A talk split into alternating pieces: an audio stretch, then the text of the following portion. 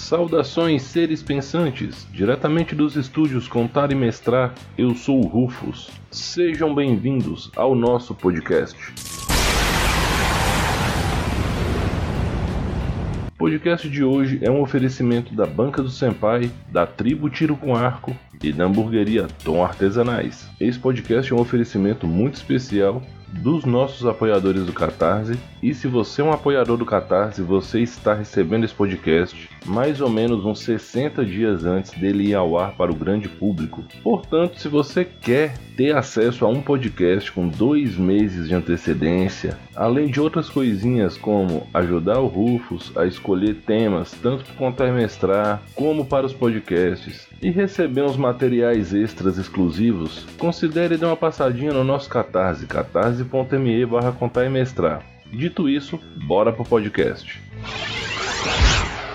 podcast de hoje vai ser uma reflexão do Rufus, né? Eu tô seguindo essa linha de reflexões já tem um certo tempo e hoje eu vou falar sobre Dark Fantasy ou fantasia sombria e vou usar o game Diablo 3 como exemplo do que eu acho que é uma conformação bacana de Dark Fantasy. Dito isso, vamos que vamos. Para começar o termo, fantasia sombria, ou em inglês Dark Fantasy, é o subgênero da fantasia que tem elementos de terror, horror ou os dois. Nos dias de hoje, graças à ascensão da popularidade desse subgênero de fantasia, Dark Fantasy se tornou um termo guarda-chuva, porque debaixo dele, né, a gente tem obras muito diferentes entre si em vários aspectos, que vão desde Drácula de Bram Stoker até Dark Souls e várias coisas nesse meio do caminho, a própria franquia Diablo, Castlevania, Five Nights at Freddy, Hollow Knight e até mesmo Os Fantasmas se Divertem são consideradas obras de fantasia sombria. Eu nunca encontrei um criador ou um primeiro momento em que esse tema foi utilizado, mas a fantasia sombria, assim como a fantasia no geral, ela é presente para a humanidade desde sempre. Inclusive existem contos em todas as mitologias que podem ser considerados facilmente contos de Dark Fantasy. A ideia aqui hoje não é destrinchar todos os gêneros de Dark Fantasy, até porque isso é um tema muito longo e complexo. A ideia aqui é a gente dar uma olhada no Dark Fantasy dentro do RPG, tanto nos RPGs eletrônicos, né, RPGs como jogos de videogame, de PC, e no RPG de mesa. Dark Fantasy ele é uma temática popular, ele é uma temática querida pelo público e em alguns momentos é uma temática um pouco, eu vou utilizar a expressão aqui, complicada, mas não era isso que eu queria dizer, mas está me faltando uma palavra para isso. Hoje em dia, a estética do Dark Fantasy ela é dominada pela estética Souls-like. Com a ascensão da franquia Souls-like, né, a franquia Souls Demon Souls e os três Dark Souls, além de seu spin-off, né, que é Bloodborne, e vários jogos que se auto-intitulam Souls-like, a ideia de que Dark Fantasy se resume a um mundo escuro e dominado por uma força maligna e que isso gera extremas dificuldades, extremas e profundas dificuldades, ela tomou conta do inconsciente geral do conceito geral do que é Dark Fantasy. O que, por um lado, é bom do ponto de vista de criação de cenário quando você está levando em conta mestres iniciantes, jogadores iniciantes, porque você simplesmente você usa essa palavra-chave e a pessoa já acessa todo um conjunto de valores e conceitos. Você fala, vou mestrar num mundo tipo Dark Souls. Todo mundo já sabe o que esperar. Por outro lado, isso é muito ruim porque afunila excessivamente todas as abordagens possíveis para um cenário que seja Dark Fantasy. E lembrando que muitas vezes um cenário não tem só um ponto de vista, uma forma de contar-se as histórias deles. É como tem no livro de Numenera. Na seção do mestre, no livro de Numenera, tem assim: Numenera é e vários tópicos, e no final, tudo isso junto, combinado em quantas porções você quiser. Então, quando você pega e afunila um cenário dessa forma, você pode simplesmente estar tá se podando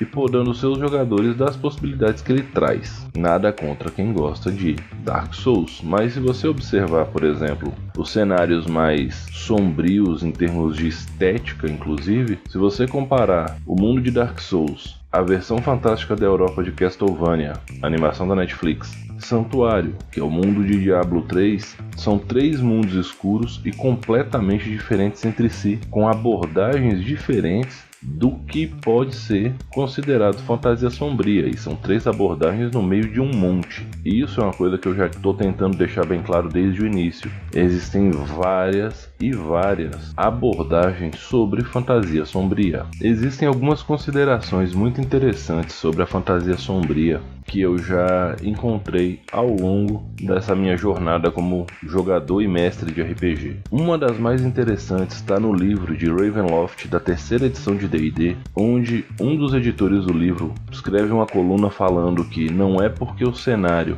ele tem uma carga de terror muito alta porque Ravenloft é um cenário de terror muito intenso, ao contrário do que está no Van Richter's Guide da quinta edição de D&D. Ele é muito mais próximo daquela essência da introdução da aventura Curse of Strahd na Casa Mal Assombrada do que o que está no Van Richter's Guide. E ele fala o seguinte, né, voltando à nota do autor na versão do cenário na terceira edição. Embora haja muito terror a todo momento em Ravenloft, como cenário em geral, ainda existe a beleza. E aqui tudo que é belo parece muito mais belo, porém muito mais triste no sentido de melancolia, aquela coisa bucólica em certas situações. Sempre que tem uma paisagem muito bonita, e não é difícil isso acontecer nesse cenário, ele sugere que esses cenários incríveis e bonitos sejam utilizados como gatilhos para cenas de reflexão, sabe? Onde os heróis param e observam aquilo ali e pensam em quem já se foi, naquilo que se perdeu, ou se lembrem daquilo que eles querem proteger. Essa consideração é muito, muito importante e interessante, porque é nesse momento que você pode acrescentar, em, principalmente em sistemas mais gamificados, com a tendência de você deixar a contação de história meio secundária para focar em aspectos mecânicos como ganho de nível, poder, acesso a itens mágicos e coisas desse tipo, é um momento para você ter um aprofundamento psicológico do seu personagem e deixar a coisa muito mais pessoal, muito mais visceral. Um outro ponto interessante é uma fala que quem fez para mim a primeira vez foi o meu amigo Tiago Montealegre, que ele me disse o seguinte: Rufeira, para mim, Dark Fantasy tem que ter algo sobre a perda da esperança e a perda da inocência a gente estava assistindo uma animação chamada O Segredo Além do Jardim. Ela tá na HBO Plus. Em inglês o título dela é Over the Garden Walls. E ele falava justamente do paradoxo dos irmãos que protagonizam essa série e como cada um representava um aspecto do Dark Fantasy personificados em crianças. Por um lado, você tinha um extremamente realista e sistemático e o outro extremamente inocente e ingênuo. E isso era paradoxal em relação ao geral do mundo. E a animação trata disso de uma maneira muito interessante e sem precisar descambar para gore e violência gráfica, por assim dizer. Ah, Rufus, então você tá dizendo para mim que se eu for jogar Dark Fantasy eu não posso fazer um vilão? Então, é aí que as coisas começam a ficar um pouco complicadas do ponto de vista da postura da comunidade do RPG. Em jogos de fantasia sombria, a diferença do bem e do mal ela é muito mais filosófica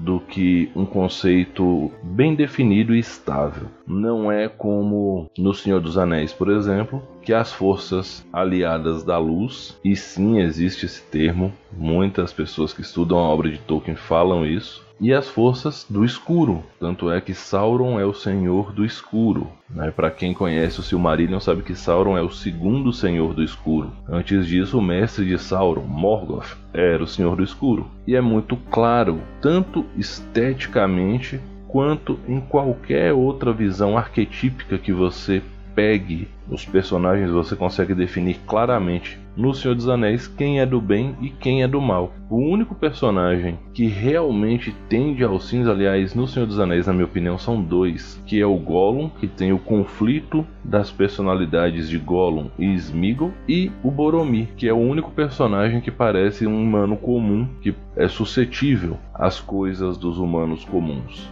Por outro lado, se você vai obscurecendo a narrativa, e não no sentido estético, e sim no sentido de deixar a batalha do bem contra o mal para interpretação do leitor, para interpretação do player, a gente pode chegar num meio termo, por exemplo, entre a fantasia clássica e a fantasia sombria, que é o chamado Grindark. Grindark você vai querer saber o que, que é, eu tô ligado, e eu já vou dar um melhor exemplo. Game of Thrones. Nessa obra incrível do velho Martin, você tem uma certa dificuldade de precisar sobre certas pessoas serem boas ou não serem boas. As atitudes delas muitas vezes são conflitantes com os arquétipos, inclusive das nove tendências do sistema D20, salvo raras exceções construídas para serem, digamos assim, caricaturas de certas coisas e isso foi um recurso proposital do Martin,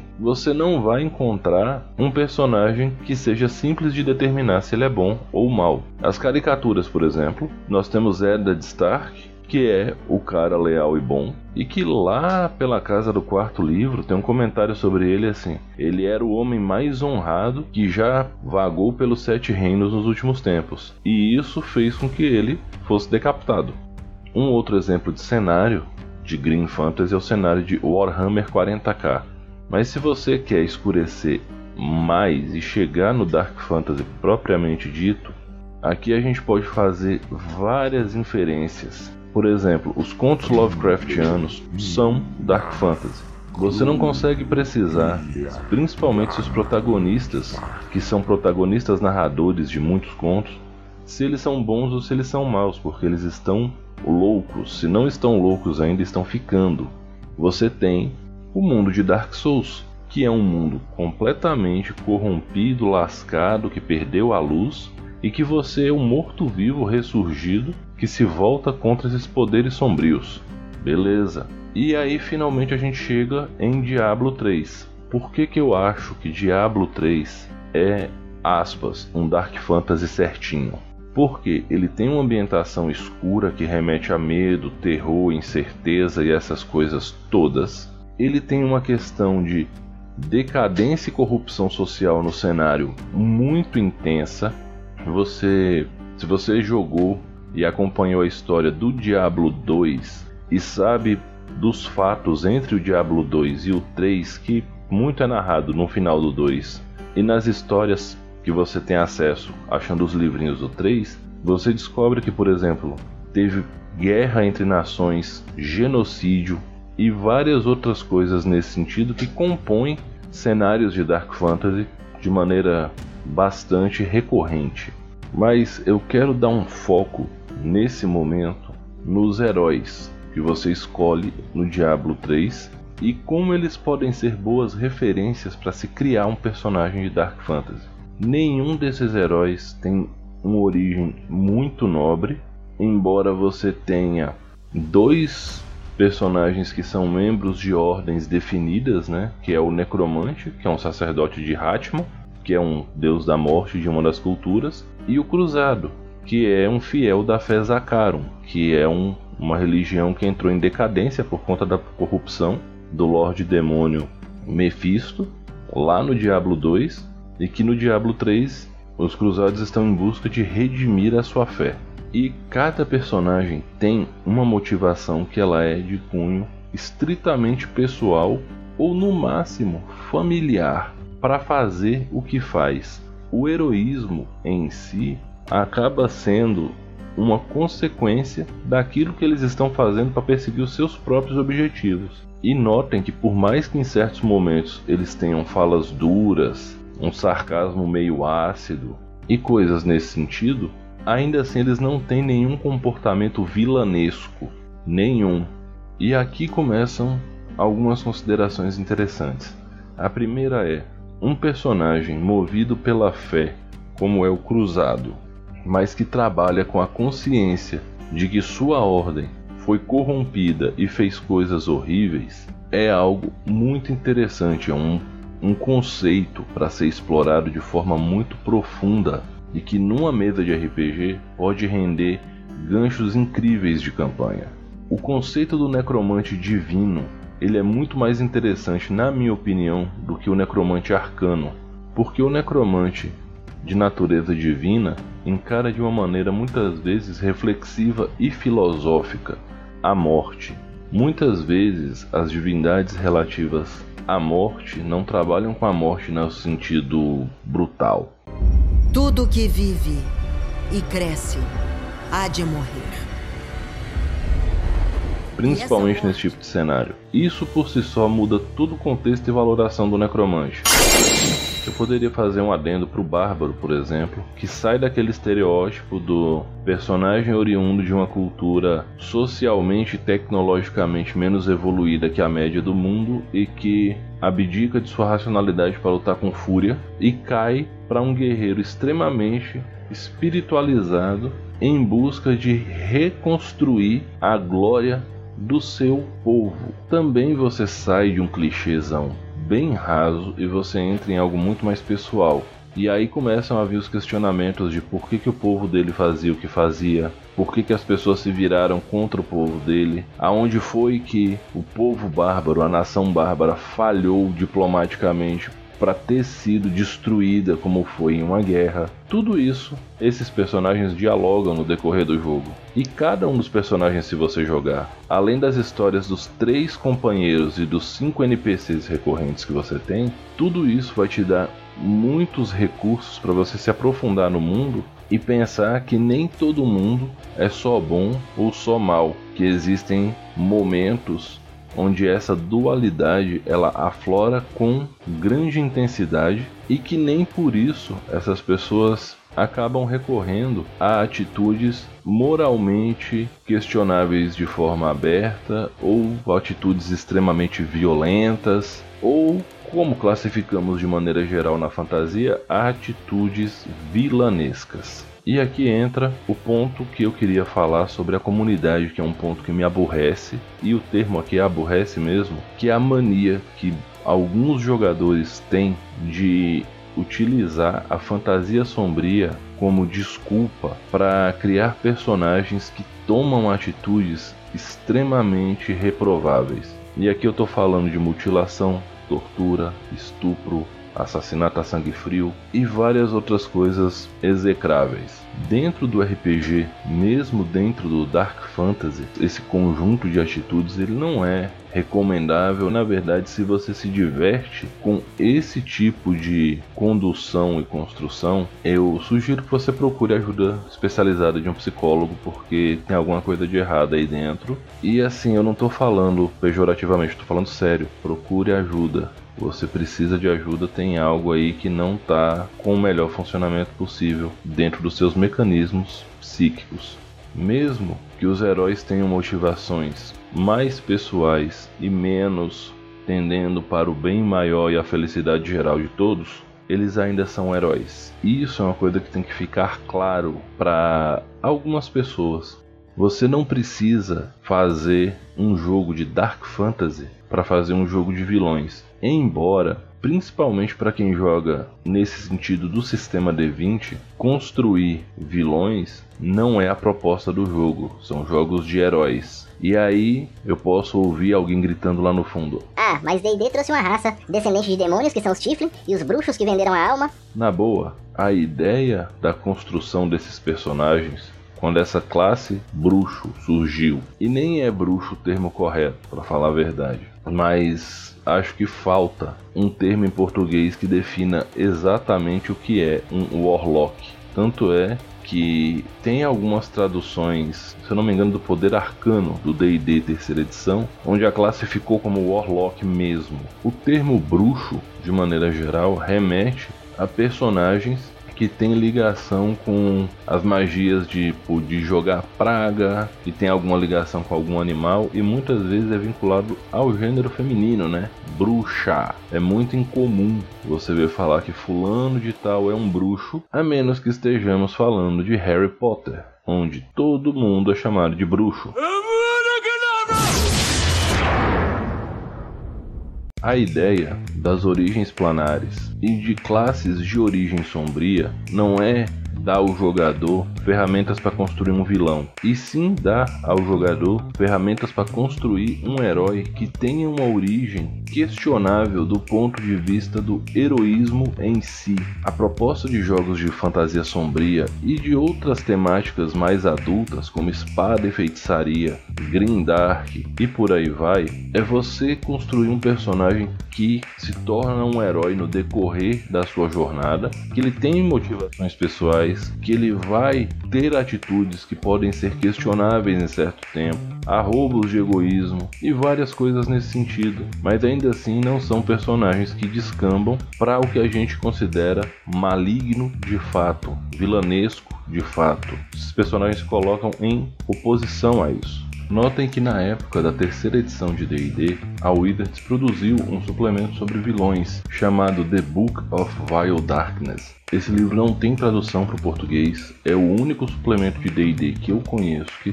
tem um aviso na capa de não ser recomendado para menores de 18 anos. Ele é extremamente pesado em seu conteúdo e ele não se destina a jogadores. Isso é muito importante. Esse livro não é orientado para players. Ele é um livro de recursos para o mestre quando ele quiser abordar com certo detalhamento temáticas mais pesadas e mais adultas. E sim, esse suplemento foi escrito. E foi escrito por ninguém menos que Monte Cook, que é o mago por trás da terceira edição, na minha opinião. É o grande responsável, para mim, da terceira edição ser tudo que é na história do D&D. O contraponto desse livro, que é The Book of Exalted Deeds, também não traduzido para o português, é destinado a personagens jogadores. Isso é interessante.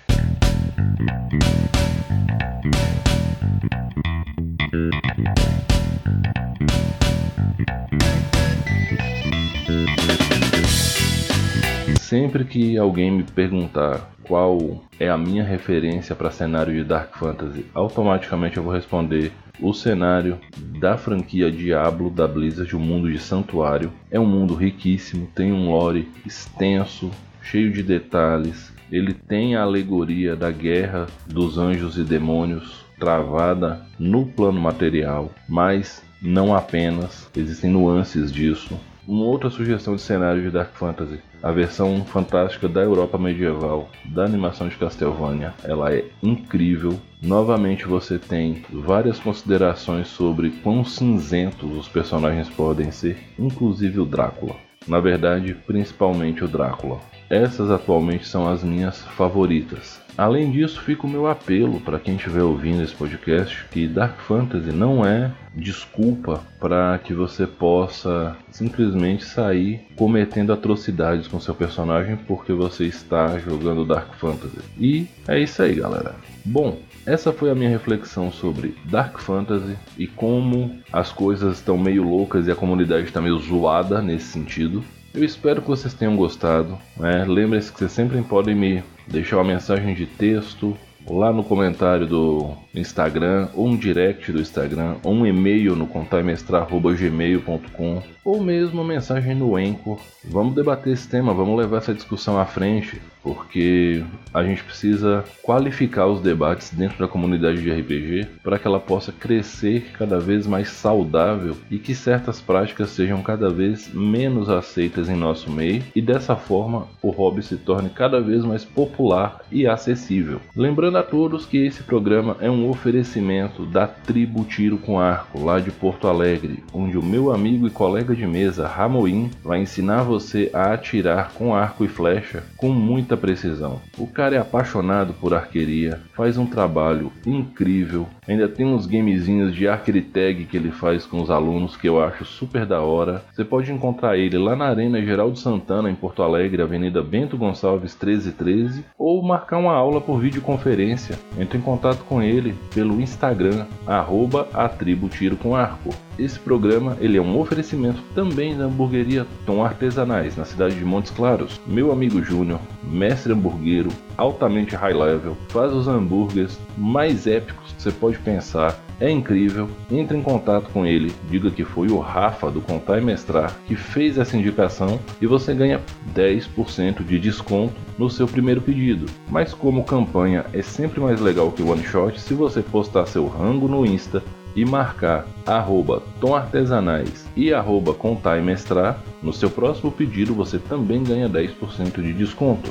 Esse programa é um oferecimento da Banca do Senpai, aonde você vai encontrar as melhores HQs e os melhores mangás por um precinho que cabe no seu bolso. Eles enviam para todo o Brasil, arroba a Banca do Senpai no Instagram e a Banca do Senpai na Shopee. Comunidade do Contar e Mestrar tem 5% de desconto na Shopee. É só usar o cupom ABAN5CEM, C-E-M. Vai estar tá escrito certinho na descrição do podcast. E esse programa é um oferecimento e também é dedicado a todos os nossos apoiadores do Catarse. catarse.me barra mestrar. Com apoios a partir de R$ reais você ajuda o Rufus a manter firme essa missão de descomplicar o RPG e mostrar para todo mundo que mestrar não é complicado e que todo mundo pode, basta querer. E como eu sempre digo no final, galera, respeitem-se, divirtam-se, dividam o lanche Pandemia tá estribuchando sem querer acabar, mas ela tá acabando ainda assim. Usem máscara sempre que possível, por mais que as restrições de máscara estejam caindo Brasil afora. Tenham uma máscara com vocês, não vacilem. Mantenham sempre um álcool gel ao alcance da mão, seja na mochila, na bolsa. Por favor, tomem as vacinas de vocês, mantenham o esquema vacinal de vocês em dias. Mais uma vez, respeitem-se e divirtam-se. Eu sou o Rufus, esse foi o podcast do Contar e Mestrar e até a próxima.